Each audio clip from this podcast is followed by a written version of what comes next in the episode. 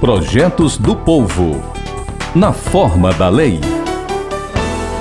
Quando você, consumidor, faz alguma compra e precisa de uma sacola, com base na preservação do meio ambiente, qual é a sua preferência? Plástico de uso único, papel ou algodão? Segundo os especialistas, os três tipos de material causam impactos ao meio ambiente, desde a confecção até o descarte.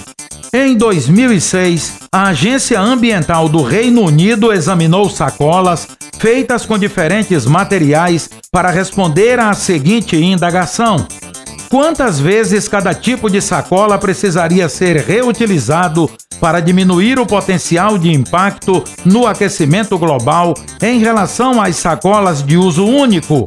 Conclusão: sacolas de papel, ao menos três vezes, sacolas de plástico, quatro vezes, sacolas de algodão, 131 vezes. Quanto cada uma delas custa e quanto tempo cada uma delas dura para se decompor? Eis a questão. O ideal para o consumidor e para o meio ambiente, segundo o estudo, é a reutilização quantas vezes for possível. A melhor alternativa é a utilização de sacolas de plástico fabricadas com material biodegradável, reciclável ou retornável.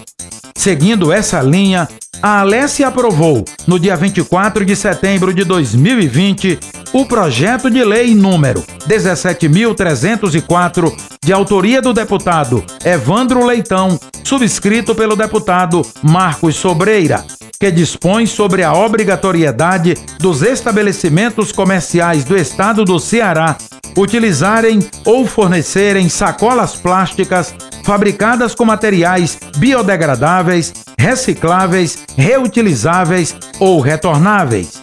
A lei, publicada no Diário Oficial do dia 25 de setembro de 2020, estabeleceu um prazo máximo de dois anos para a aplicação da troca das sacolas distribuídas mediante a cobrança máxima do valor de custo.